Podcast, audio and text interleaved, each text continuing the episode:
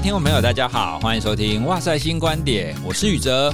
我们每一个人呢，在生活当中，或者是说我们在工作的过程当中，我们都会经过一些自我探索。那有一些人呢，会有喜欢的工作，不喜欢的工作，然后还有很多人呢，你明明很讨厌这个工作，但是你好像又不得不做这个工作，因为呢，你不做这个工作，你好像不晓得要做什么。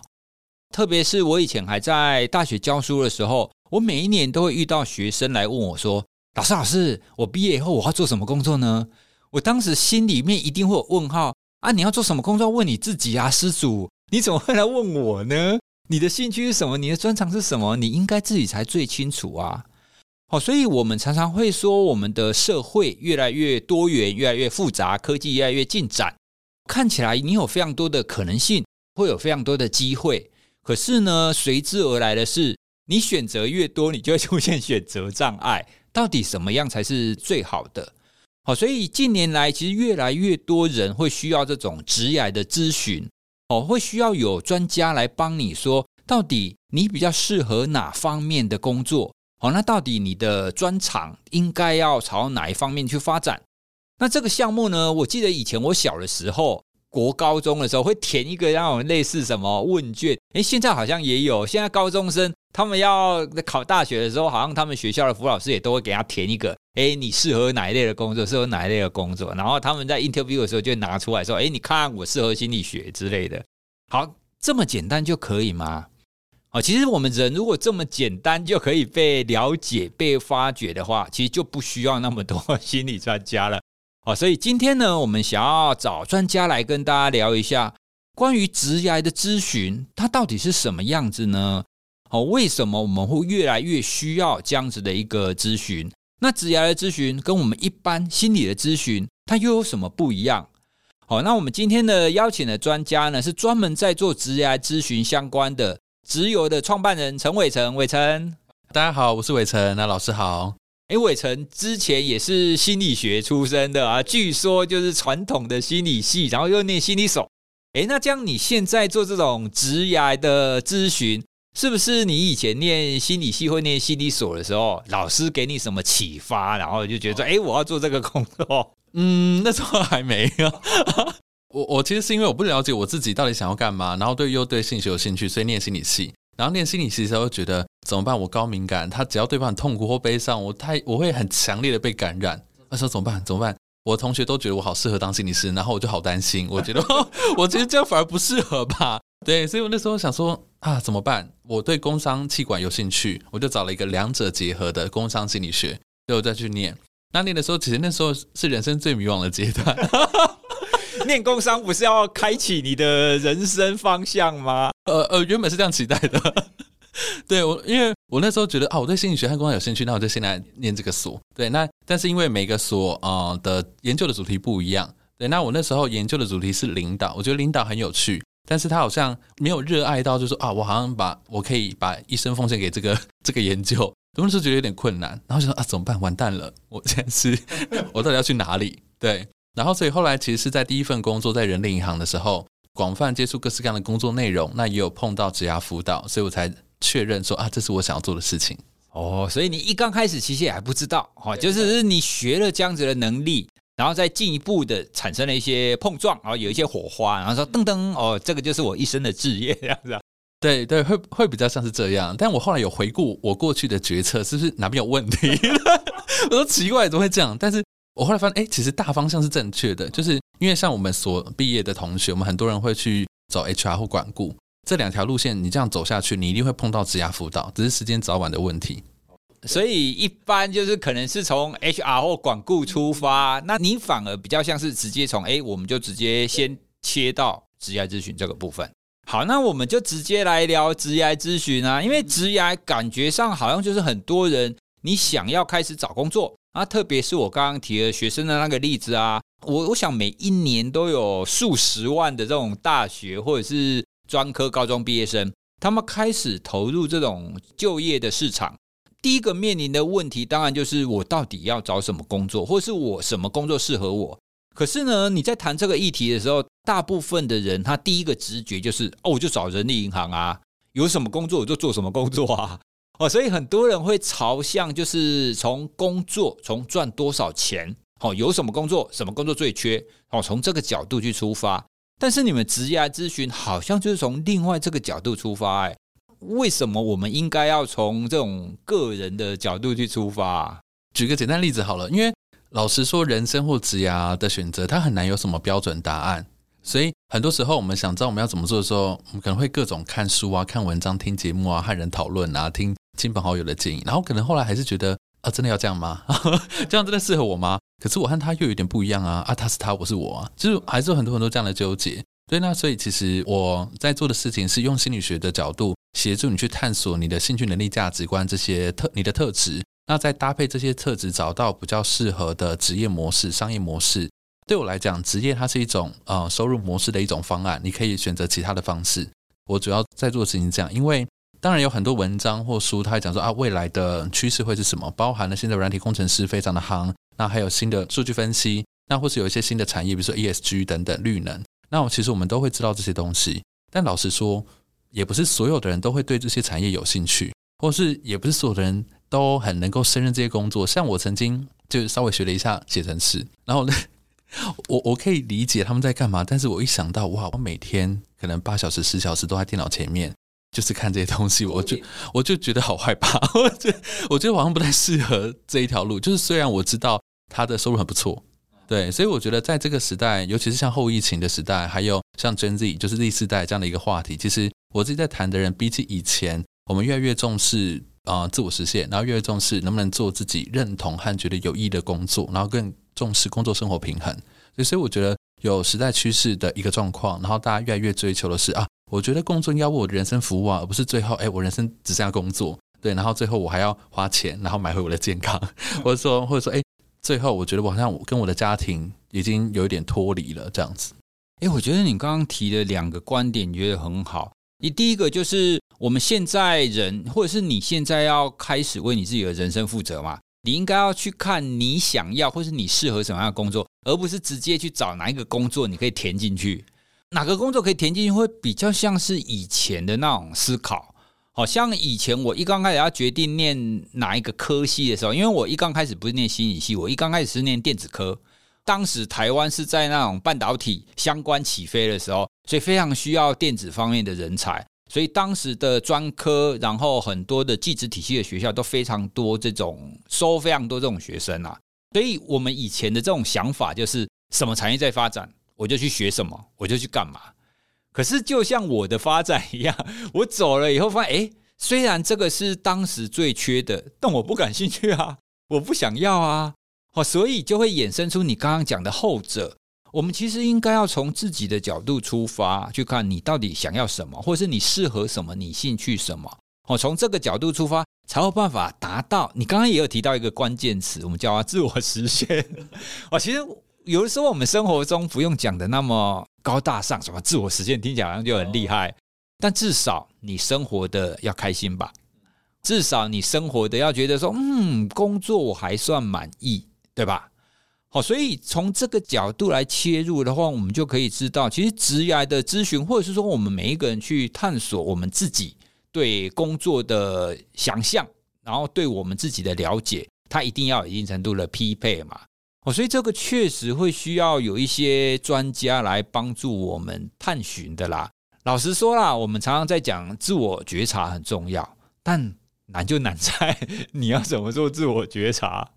那我们再来讲第二个，好啦，既然我们所说的职业发展探寻这么重要，那为什么我们可以说透过心理学可以帮助我们了解了解自己的职业应该要从哪边走？那你有什么样子的根据呢？根据心理学，呃，我自己呃不断在思考这些问题。那后来是在心理学的研究和文献当中看到，哎，其实我们曾经想过的问题，很多心理学家就想过了。哦、对，比如说你的这样这样的性格到底适合什么工作？或是人到底有哪些能力的体系，或者说人在对工作和人生的追求到底有哪些目标？我后来发现，哎，原来这是人类共通问题。然后心理学很多都想过了，所以我在研究那些理论的时候，回去看那些资料的时候，觉得还蛮振奋。就是哇，原来有这些东西可以谈，答案就在里面。对，答案就在里面。比如说像是 John Holland 的间性格理论，然后或者说像很多 HR 会谈到的职能冰山理论，那或者说像啊、呃、价值观啊、呃，可能 Super 啊等等的人，他们有提出了各种价值观理论。哇，那这些其实我回去再看的时候，都发现，哎哎，都还蛮实用的。那我就我的目标就是想要把这些好像有点学术的东西，把它变得比较应用，然后让大家知道说，哦，这些知识其实很有价值，可以拿来解决你的问题。可是听你这样子讲，很多理论没有错啊。但是我们一般人，就比如说我来找你说，好，那请帮我咨询一下，请帮我占卜一下。哎，那很多人要找工作的时候，其实很多人会去找，比如说塔罗啦，或者星座。Anyway，对对啊，那人人家那个占卜或之类的，他也是有理论啊。你刚刚讲那些心理学的理论，我就听不懂啊。好啊，那如果我不去占卜，我来找你。你可以帮我怎么样去了解，就是我适合什么呢？好的，我大概说明一下我们在干嘛哦。因为这个确实我们的职业很少人知道，全台湾大概九成以上人都没听过这个职业吧？对，我甚至在台湾的那个职业资料库就是找不太到对应的。我那时候是看了美国 ONE 的资料系统，它是一个里面有一千多种职业分类的一个系统，对，然后在里面稍微比较能够找到相关的对应，那我们工作的时候，讲像我们以心理学取向在做职涯咨询的时候，我们其实会评估和你讨论你的呃兴趣和热情，然后你的性格，你喜欢哪些东西，然后透过这边开始创造一些有可能的选项，因为你稍微有点兴趣，你才会想继续谈嘛。那再来透过你的能力优劣势，那我们会进一步盘点，比如说你的软实力当中，你是策略思考能力比较强，还是行动力比较强，还是建立关系能力比较强？那这些优势，不同的优势会成为你在职场上面你能够做得好的筹码。那再来还有最后一个，就是你对于人生或工作当中的目标追求。比如有人重视他想要有一个管理职，有的人其实不太重视管理职，你只要给我钱就好了。对，有的人就觉得说，哎，就是其实他所有一切都是为了他未来想要创业。其实每个人在乎的不一样。透过这些不一样的这个人的特质，那我们再和他一起去讨论说，根据他过去的学经历，然后还有现在市场的状况，有哪些东西可以选。比如说举个例子好了。假设有一个人，他同时思考者和组织者的性格蛮相似于他自己的，那这样的一个组合呢，在过去的研究当中发现，诶，跟数据分析或软体工程师的职业蛮有相关联的。那这时候我就会问他，诶，你对这个领域会有没有兴趣？有没有接触过？有没有想过？对，然后可能会鼓励他，诶，如果有兴趣的话，我们可以接触看看，进一步评估你在这个地方的呃能力成长发展路发展速度是不是快的，然后你是不是感兴趣的。哦，透过这个，那如果最后，诶，他觉得这条路 OK，那就转过去。举个例子，像这样子，对对对，所以当然还有比较完整的啦，会盘点很多东西，但简单来讲是这样。所以透过心理学过去的研究，我们会有一个基础，呃，它比较像是一个平均的趋势，不是说所有这样性格的人一定都会喜欢这件事情，但是会有比较高的几率会是这样。所以其实现在我跟对方聊，跟他讨论盘点出他兴趣能力价值观，我大概就可以想象他好像会对哪些事有兴趣。所以你刚刚有提到，就是最主要会谈到三个跟个人内在有关系的，就是兴趣，然后能力跟价值观嘛。诶，那你谈到兴趣啊，我又想到一个很多人会谈的一个问题。诶，你知道吗？有些人会说，你最好不要把兴趣当成你的工作。我不知道有没有听到这种说法，因为有一些人说啊，兴趣就当兴趣就好啊，你当工作只是会只会让你造成你的痛苦而已。那你对这样子的说法有什么样子的回应啊？或者是说这些说法的兴趣跟你们在谈的这个兴趣是不是又不太一样？我那时候在踏入这一行的时候，其实我们这一行的很多的知识呢，也有点像是要重新的去建立我们的知识体系和系统。那关于兴趣和热情，好多网络上的文章都在谈。以前在看的时候觉得。好像是现在是在谈一样的概念的吗？其实不一样的概念呢，我就觉得蛮神奇的。对，所以我后来我自己在看很多书和文章之后，我自己有一个分类方式，就是我会把所谓的兴趣分成两个层级、两个阶段：兴趣和热情。那兴趣的话，可能就是生活小调剂，你喜欢，但是它可能是它可以帮助你舒压或放松，或是你单纯沉浸在里面。可是你不一定想要很认真面对这件事，你不一定想要变强，你不一定想要克服过程当中的很多困难，或是把它变现。可是有一些事情，我们喜欢到愿意为了他忍受很多的辛苦困难，就像有些人喜欢画画，跟愿意当设计师或当艺术家，我觉得那是一个光谱的感觉。就是你喜欢到那种程度的话，你可以为了他而克服很多困难。我觉得后者的这种热情，他就可以有机会成为我们考虑的职业选项之一。哦，我大致上有一点理解的，就很像是我很喜欢打电竞。好，那如果电竞，我觉得哎哎超爽的，超好玩的，那这样子可能还在就是一般的兴趣。可是如果说我要成为全台湾电竞最强的那一个，我甚至可以为此不去上课、不吃饭、不睡觉。好，那如果是这种程度，他可能就比方可以朝向电竞选手。好，那或者是我们用钢琴好了啊，有些人钢琴会觉得说，哎，我弹钢琴可能是一个氛围，可以帮助我舒压调剂，对不对？可是他可能并不想为了弹钢琴而又去学很多乐理，然后又天天练、天天练。哦，如果他愿意为了成为什么？可能是全球或者是全台湾第一名的钢琴家哦，这种就像是热情，所以我们大概可以在兴趣这个项目当中，我们大概可以这样切啦，就是你愿意为你的兴趣忍受多少的痛苦？哎，我觉得这样子的想法还蛮容易理解的，哎，也确实说你的热情没有强到一定的程度，确实是不太适合拿来变成你的工作。好，那另外一个，因为你刚刚谈到那三个层面啊，也就是说，我们适合自己的工作，除了你的兴趣以外，还是不够的，还有什么能力跟价值观嘛？因为我们很常谈就是什么选择你所爱啊，爱你所选择，好像是你只要有兴趣，什么其他的问题都没了。这样子，我们要怎么去评估这三个？他这三个兴趣、能力跟价值观，它应该是一个正三角形吗？还是有哪一个比较重要啊？我自己通常在和大家讨论的时候，我们会分三个三角形去讨论：内在的三角形，兴趣、能力、价值观；外在的三角形，职位、产业和公司；然后再来还有生命三角形，包含比较偏你想成为怎么样的人和生命的其他面向。大概会有这三块。那其实这三块都会对我们的职业选择产生影响，都还蛮重要的。大多数的我们传统上面比较常接触到的讯息，就是中间的外在三角形，有哪些职位还不错，哪些公司还不错，哪些产业是未来的趋势。但是，因为我们在谈的时候就会发现，哇，你的个人特质，你喜不喜欢、擅不擅长，其实也会影响啊。因为有些人他是很喜欢，但能力不到，哇，他就是兴趣和能力脱钩，那时候他很痛苦，怎么办？我该怎么办？我要放弃这条路吗？我还有什么其他的做法？对，像这个就是兴趣和能力有脱钩和冲突的状况，或者是说他确实在做一些感兴趣的事情，可是他觉得好像也不是那么有意义啊，我可以做啊，我可以做啊，但。就像鸡肋一样，就是，呃，对我也不晓得，有跟没有都可以。对对对，我就我可以接受，我可以接受。对啊，就一份工作吧，这样。那可能也没什么动力。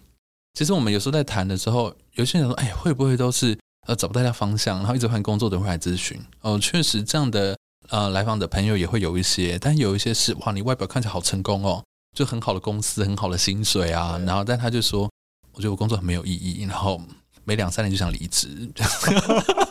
这个如果被他的朋友听到，他感觉哎，你这个不知足。对，有可能真的真的就是，所以他后来也不敢跟其他人讨论。他因为其他朋友就说，你在一个那么好的公司，我们都好羡慕你，们都想要进去。然后他就说，就像婚姻嘛，大家都想进来，里面都想要出去。对啊，可可能会有这样的状况。那我们就会发现啊，就其实你的内在，或是你想要成你想要的人生，可能是跟你现在的工作的状态是很不一样的。因为其实我们每一个人的工作，哈，我这边指的工作，大体上是你花很多时间去从事的这一项啊，而且大部分都可以有金钱收入的这一种，我们把它定义为工作。其实很多人都会透过工作来设计你的人生，或者是说设计你的生活。因为你一天大部分人你花大概七到八小时在工作上嘛。除了工作以外，我们要想哦，一天二十四小时，其实你实际上你只醒着啊，因为你有大概八小时你要睡觉嘛，这样子十六小时底下，你又有超过一半大概会处于工作情境底下哦，所以我们几乎可以说是在工作的时候就等同于你的人生，甚至会等同于你的整个的生活哦，所以确实你可以去找到适合你，不只是你的兴趣，而且能力上也要适合的。这样子对你的生活啊，对你的人生的定位才会是比较合适的。但说来又简单呐、那我我们的想象说，好啦，那我直接去找你来咨询。可是问题是啊，其实现在的工作会越来越多元嘛。好，以前我们可能职业的选项很简单，是农工商。可是现在，现在很多的选项你在上面其实找不到的。甚至如果我们去一些公家机关，你你实际上在找那些职业选项，哇，真的是超多。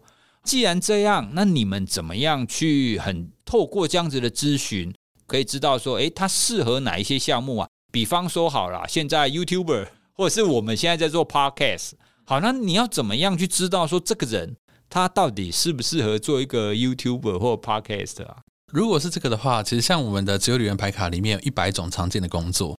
但老实说，也没有办法包含这个世界上所有的工作，更比如说像我的职涯咨询师也不在里面。哎、欸，这样不会很尴尬吗？你们的工作自己不在牌卡里面。但我们那时候想过，就是比较常出现的代表性。对，但是我们通常实际上咨询师在运用的时候，我们会跳脱这个职业的表象，然后会去抓到一些重点来跟你谈。比如说，像是职涯咨询师，会对职涯咨询师感兴趣的人，像我自己，同时对于气管顾问跟心理师。还有人资人员这三个职业其实都蛮有兴趣的，对，那我刚好我的工作是有点卡在中间的一种角色，对，蛮像卡在中间一种角色，所以当他诶，他对于这些某些特定的职业感兴趣，我们就会跟他去讨论，诶，他会不会有兴趣？比如说，假设 YouTuber 或 Podcaster 这样的一个创作者性质的工作，今天假设我们在跟对方谈他的创造者的性格还蛮强烈的。而且他在选择职业的时候，选一些比如说节目主持人啊，然后或者说作家啊，或是演员哦，这些都有都有放在我们的那个牌卡里面。他如果选到这些的时候，我就会补充问他，就哎，那你他有没有想过，就是这件事情他有想要做吗？等等之类的，开启这样的话题。哦，他比较像是这一份工作哈，比如说以 YouTuber 而言，他背后他确实需要有创造嘛，对不对？有一些 YouTuber，他的身份比较像主持人，那有一些可能就比较像演员，就是把这一这个工作，它后面后面那个层次的最基本的元素哦，所以确实是这样子，我们就可以从一些比较核心的职业，或者是说，我们可以从一些刻板印象当中的职业去想象，说我想要什么，或者是我比较倾向哪一个方面。哦，那这样确实，我们可以从这个牌卡当中，让我们自己就是也稍微了解自己一下了哈。因为毕竟你在一百项当中，你总是可以排除当中的可能。我觉得以我来讲，我应该可以排除个七八十项吧。所以大部分都是剩下大概十项或者十项以内，然后慢慢去讨论嘛。通常我们在讨论的话，可能抓十五项左右，就是我觉得这个数量会蛮充分可以讨论的。慢慢慢慢就可以去挖掘出这个人，就是可能比较 prefer 是哪一类的。可是啊，刚刚我们讲的那一种比较像是刚刚要开始工作，你不太清楚想要从事的是哪方面。那如果有另外一种层次，就我已经工作了，可是呢，我可能想要当个自由工作者，或者是我要继续当员工。当员工好像不错嘛，就是待在一个公司里面，可是你要被老板管啊。啊，当自由工作者看起来好像很好啊，很有弹性。所以这一种你已经知道自己要从事哪一类的工作，可是他可能就要选择要不要成为自由工作者。这样的话，这个层次可能会落在比较在更偏向可能基础性格，然后能力的优劣势和价值观这些部分。今天一般公司的员工跟自由工作者，他们在于某些地方的假设价值观的追求，应该蛮不一样的。其实大家或多或少都想要独立自主，就想要有一点 主导权，对。但是这个东西面对到现实的，比如说工作稳定性和收入稳定性的挑战的时候，到底你会比较重视哪一个？其实有时候这个也是看得出来的。大家或多或少都想要，可能自己当个老板啊，然后或者说就是有比较多的掌控权。可是其实人生就是，如果你什么都想要的话，你没有办法比较出来说到底你的核心价值观在哪里。我觉得这也是大多数人遇到的问题。大多数人会想说：“哇，这份工作就是什么都要让我满意啊，这样最棒了。”啊，嗯，对，就是理想上是这样，没有错，可以理解。可是没有办法，事事都如你所愿。如果没有办法满足你所有的期待的话，你比较想要什么？能不能满足这些核心期待？我觉得这个这个是我们和对方在讨论的时候会很重要的，想要讨论的。诶，那这样既然谈到这边呢、我们可不可以换另外一个角度来思考？刚刚我们谈到的都是你们怎么帮助个人。去找到他合适的工作嘛？但是你同样的这个工具，你有没有办法帮助企业找到合适的员工？因为理论好像是一样的嘛，对不对？两边要 match 嘛，就像我们要结婚一样啊，你两方面就要频率要对。这个部分你们是怎么样去进行的？确实啊，而且我刚开始本来是想要做策略性的 HR，那只是我我后来发现啊，在台湾你可能要累积很久之后才有办法做到，哎。就是我比较想做的事，然后后来才转，有一点转个弯，然后先做职涯咨询。那确实在对个人或对企业都是可以的。像我们平常也有正在辅导当中的企业，我们帮他们做招募上面的培训，或者说帮他们带一下工作坊，所以让他们的主管或面谈官或 HR 就知道说，哎，怎么样更精准的找到他们想要的人。像比如说前面刚刚老师有提到说啊，我到底能不能在现在去当自由工作者？除了他的偏好和动力以外，我们也会谈论他就是他现阶段的能力。那这个也是很多企业非常非常在乎的哇！我要还有一个人进来，那我就希望他真的可以胜任这个角色，帮我解决问题。通常我们在用的话，我们可能会可能和主管或者是说和 HR，然后我们会讨论一下，他们针对这个位置，比如说可能是业务或所谓的客户成功人员、研发人员，他们希望这些人有怎么样的能力，然后这些能力哪些是一定必备，哪些是加分的，我们会用职能盘点卡来去跟他们讨论。照理来说，这样子的一个概念，我们会蛮希望大多数企业都会有，这样他们在找人的时候会比较精准，因为有时候甚至。可能他本人也不太没有没有想好，就说他要找怎么样的人，就是看觉得哎 还不错吧，然后然后就进来就发现哎好像不行，那这样子穿 A 我们会觉得哇这很累，所以像我们在职能盘点卡当中有整理了一些比较容易在职场当中发挥出来的职能，所以包含人际关系建立的，包含了做事层面，包含策略思考层面的。所以今天我要招募一个人，假设是业务，那我就会想说啊，我先设定可能要问五个能力，那针对这五个能力呢，我们通常。就会问他，哎，过去的经验就像是，哦，像前一阵子有一篇报文章报讲马斯克，就是啊，他在招募的时候他会怎么样问问题？他问说，哎，你遇过最棘手的问题是什么？以及你怎么解决？对对对，就像这样子的问题，就是他不是问一个假想的美好情境，而是问过去的真实经验，然后他会问细节。其实，在这样的情况下，比较能够正确的评估这个人是不是拥有我们想要能力。比如说，假设服务业，那我们希望他能够应对 OK。那假设我们在招募的时候就说，哎，那假设今天有一个这样的人，你会怎么处理？哇，大家都可以讲的很棒啊，就是啊，我会先就是听他的这个心声啊，然后安抚他，然后在最后看怎么样处理啊。但哦，大家都很会讲，对，但是这样子就有一点没有办法符合面试的这个目标，所以通常我们会鼓励大家说，你可以换一个问法啊。假设你真的要去讨论这件事情的话，可能是沟通表达能力的吗？还是同理心的能力？找到这个能力的一个概念之后，我们会去设定。你过去有没有相关的经验？当时你怎么做的？因为比起这种假想式的情境，实际上问他过去真实的能力展现和经验，其实是更更精准，比较知道他现在目前的状况在哪边。那这时候我们就比较有机会想象说，哦，所以假设未来我和这个人一起工作，他可不可以达成我的期待？听起来虽然有道理，就是你问他过去有做过的事情吗？可是他同样会面临一个问题啊，我怎么知道他讲的到底是真的还是假的呢？通常在追问细节的时候，就蛮容易能够看得出来。哦，所以你刚刚讲的这个，像马斯克问这个问题，就他的关键在于你要问以前发生过的事，再追问他的细节。哦，因为细节不容易很快的造假嘛。那另外，我想象起来，细节可能也比较比较能够让这个主管看穿。比方说，今天有一个人要来应征，他可能要来做 podcast。那我就追问说，哎，你以前做过什么节目？那你做过最有成就感的是什么？那你当时你到底是怎么规划的，对不对？啊，如果这样子讲，他讲，我就可以从他的细节当中知道说，哦，你讲到底是有没有可能会发生的？他如果天马行空讲的太扯，你就被看穿。所以用这样子的方法会比较容易让企业当中找到他真的曾经做过这件事情的人。我也蛮感兴趣的是，其实企业当中啊，还有一个蛮核心的，就是你怎么帮助你的员工升迁。刚刚我们谈的可能比较是中小企业，那假设如果有一个比如说两百人以上的企业，那害了员工进来，员工总不能永远当基层嘛，对不对？他可能也要开始升职啊。那升职的的情况，我很常听到一个问题，就是大部分的企业都是升那个，比如说业绩最好的，或者最会讲话的。或者是最看起来最好看的当主管，对，像这一种他们在企业这种大型企业当中的升迁，哦，那你们要怎么去协助？不管是在协助他们的高层，高层需要知道哪一些员工比较合适嘛，或者是可能去协助这些员工说，哎，那你接下来是应该要朝向什么发展？哦，那你们有曾经有过这样子的经验吗？那怎么去知道这个人适不适合主管职啊？这件事情它可以分成很多面讨论，像我之前有帮一个两百人的企业，帮他们的高潜力员工跟初中阶的主管去讨论他们在公司里面的职涯发展这样子。但是升迁这件事，它会受很多因素的影响，比如说可能这间公司它流动率比较高，所以后来只能真的没办法，只能让资深的人升迁，或者是他即使有意愿，但他能力不一定到。但是最基础的评估，我们会看意愿和能力，但是有时候还有很多很多其他的因素会影响到这件事情。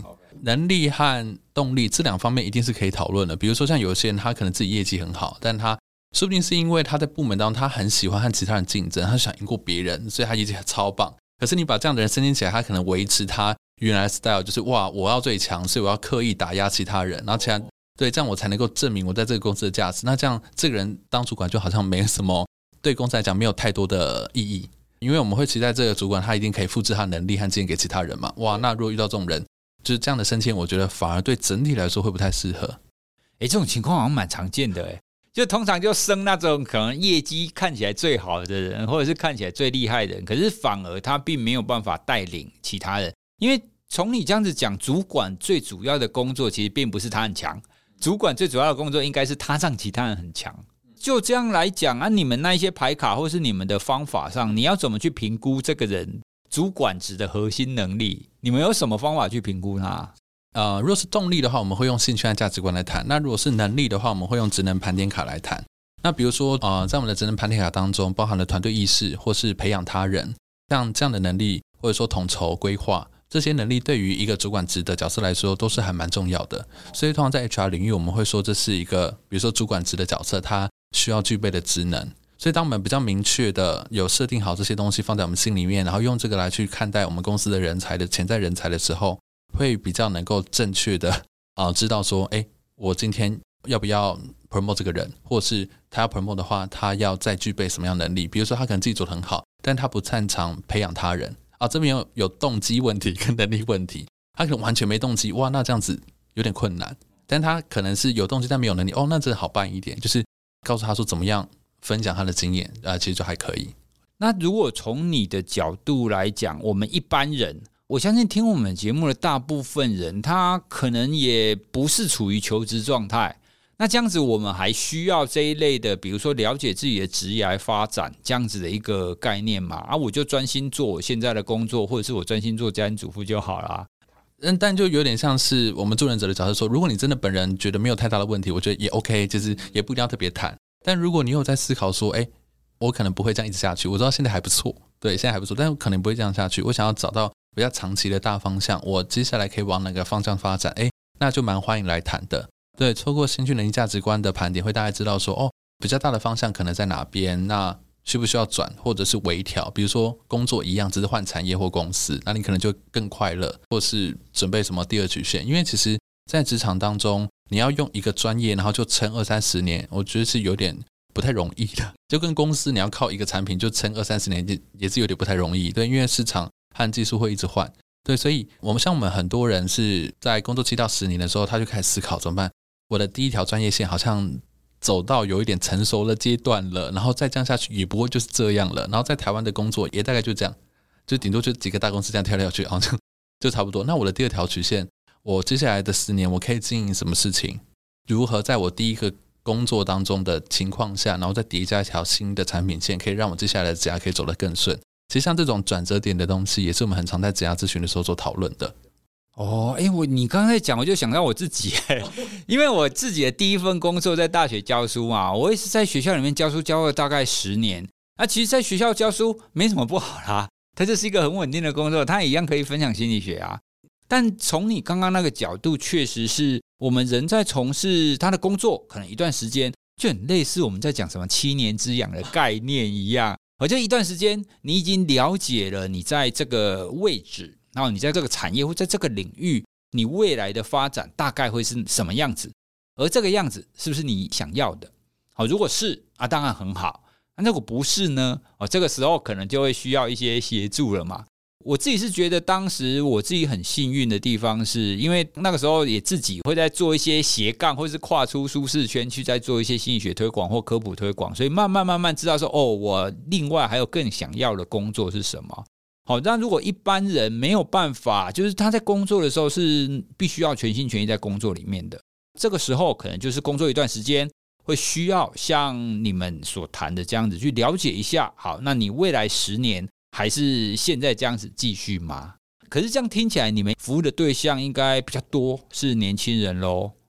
整个年龄层的话，带到三十出头岁的频率啊、都还蛮高的。然后我自己的个人的经验是，三十岁是一个高峰期，这可能跟一些社会现象有点关联，所以大家会想说，哇，我都要三十岁了，好像是一个很大的一个关卡和门槛。我如果到现在我还没有一个比较好的工作，或者是收入，或者是我准备要成家立业了，哇塞，哇，压力很大。所以，在这个年龄层上下的人来咨询的是最多的。其实也可以想象啊，三十多，其实三十多岁大概会面临第一个就是可能是结婚生子、组成家庭的这个关卡嘛。那你组成家庭，你的经济、你的稳定性，他可能要。那第二个，三十多岁，这也可能是他在第一份工作工作一段时间了。其实一般我们的工作很少有那种从一而终的哦，就是你第一份工作就是最后一份工作的。我记得好像统计，好像每个人至少会有两份还三份以上的工作，是不是？也就是说，我们未来每一个人换工作，就会变成是一生当中一定会出现的一件事，是不是？当你要转换跑道的时候，是工作选择你，还是你选择工作呢？当然，如果从我们一刚开始所说的，我们要设计自己的人生、设计自己的生活的想法，当然是我们要透过做第一份工作来更了解自己，更了解自己之后，你才有办法去找到适合你的工作，而不是让工作来选择你。哦，就像我们开头所说的啊，我为什么不去找人力银行就好？那人力银行可能可以让你知道说有很多的工作在那边，但是它可能不太能够让你知道你最适合的是什么工作。这个大概就是这种职业或者是这种职涯的咨询或者职涯的这些探寻，知道自己适合什么跟不适合什么最重要的一件事。哎，可是这样说起来啊，现在市面上有这种书籍吗？稍微有一些，稍微有一些，比如说我前一阵出的新书《主人思维》，对对对，就是《主人思维》这本书就讲啊、呃，跟职业咨询比较相关。主人思维就自己做自己的主人的概念吗？对对对，成为自己职涯的主人。还有有一本书是日本的翻译过来的，叫做《发现你的天职》。那它里面的架构也是兴趣、能力、价值观，协助你去做盘点。那我觉得那本书还不错，而且就是我们的逻辑是很接近的。那它里面有也有一些方法，我觉得这两本书都可以提供大家做一个参考。这样看起来，职涯这件事情虽然听起来就是跟我们好像离得比较远。当你没有要换工作的时候啦，或者是你还没需要找工作的时候，你就觉得离得比较远。但从我们刚刚的讨论当中，你就会知道，我们一生至少会面临个几次，你找工作，而且你一定还会换换工作。其实我之前带过的学生啊，我还真的没看过 从一而终，就学生毕业以后到现在都没换过工作的，几乎没有。我大概遇过的都是，哎，老师，我我现在变成什么工作了？哎，老师，我现在在哪里哦？对，其实所以换工作真的是个常态，就像我在大学里面教书都会换工作了，对哦，所以真的这个职涯或是自己的人生的方向啊，它应该是我们可以试着去探寻一下，去了解一下。就跟我们节目上常常在提说，你需要对你自己有更多的觉察。这个觉察不只是在我们所说的情绪或人际关系上，那你自己的人生上，哦，你也需要透过这样子的方法来做一些觉察。那伟成呢，今天也给我们带来他们所开发的几个跟探寻自己职涯相关的这些资讯，像刚刚有提到的，他们有做了三套的这样子的牌卡。好，那这个牌卡呢，确实是现在我们很常应用的方式啊。因为虽然看书是一种方法，可是有的时候呢，你看书你会陷入书里面在讲的那个逻辑里面，你反而跳脱不出来，说：“诶，我好像每个都适合。”那牌卡呢，或许是一种方式。来帮助我们很快的去了解我们自己。我们开发的牌卡呢，包含了三个领域的内容。第一个是职涯旅人卡，第二个是智能盘点卡，第三个是价值导航卡。那它分别对应到的是内在三角形的三个面向。只有旅人卡它讨论的是你的兴趣，你可能你的职业性格是什么，你可能会喜欢哪些职业。那再来有一百种职业和你一起做盘点。其实还有比较深入的应用呢，就是这个可能用线上课程的方式让大家在。买回来牌卡的时候，可以搭配着讲解一起操作，会是更理想的。所以，我们最近呢有推出了募资的计划。对，我们希望透过牌卡，每一套牌卡有它搭配的课程，那大家买回来之后，你可以真正的用来解决你职涯发展上面的问题，你的方向上面的问题。所以，比如说，哎，不太了解适合自己的方向的时候，那你可以购买只有旅人牌卡，加上这个课程，它可以引导你说，哎，怎么样透过你在玩牌卡过程当中，用性格分析，用关键字的方式，帮自己找到适合的方向。那再来，如果你是不主要不是方向性的问题，你想增加你的职场竞争力，或是你觉得好像工作比较没有自信，不晓得自己能够创造什么价值，那我们有对应的职能盘点卡，用这套牌卡可以帮你盘点你在工作当中你比较容易可以创造价值的地方，所以可能是团队意识，或者说推动影响能力或战略思维等等。透过这些能力，我们有搭配说明书，就像一个职能发挥手册。那希望这本书就像你的随身的职涯教练一样。当你盘点出来你有这些优劣势的时候，你可以知道，哎，你要怎么样发挥在职场当中，可以去增加你的职场表现。那再来还有一个是跟价值观比较相关的价值导航卡。价值导航卡它里面，呃，我们那时候看了蛮多心理学的理论，然后整理出了四大领域的概念，包含了人生的目标、自我与生活的目标、工作目标和美德目标，呃，美德价值观等等。当你在盘点的时候，你就会知道说啊，你比较想要的整体的人生的方向，或是整体的工作的方向会在哪边。如果你现在觉得哇，我工作好像不是那么的有动力，或人生好像没那么有动力，或是常选择障碍，那价值导航的这样的一个工具就还蛮适合，你可以用在自己的身上。那我们希望提供的是一套工具和方法，让你在遇到不同的人生转折点的时候，你都可以有一个依据，有一个依循，而不会不小心就陷入在说啊 A 有 A 的好，B 有 B 的好，那我到底该怎么办？就每次都会像这样。但我们希望透过这样的东西，那你可以用在自己的身上一段，因为。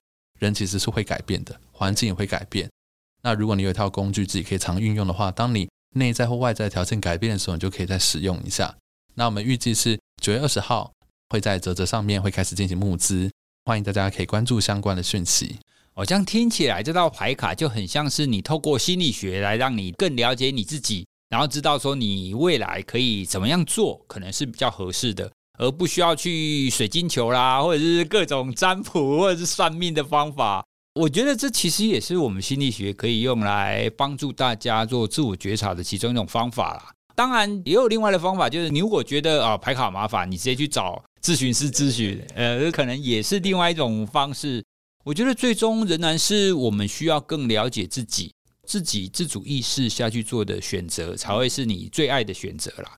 我一直常常在讲，我们很常听的那一句话：“选择你所爱，爱你所选择。”其实我觉得后面那一句才是最重要的。你必须要去爱你的选择。可是你要怎么样爱你的选择呢？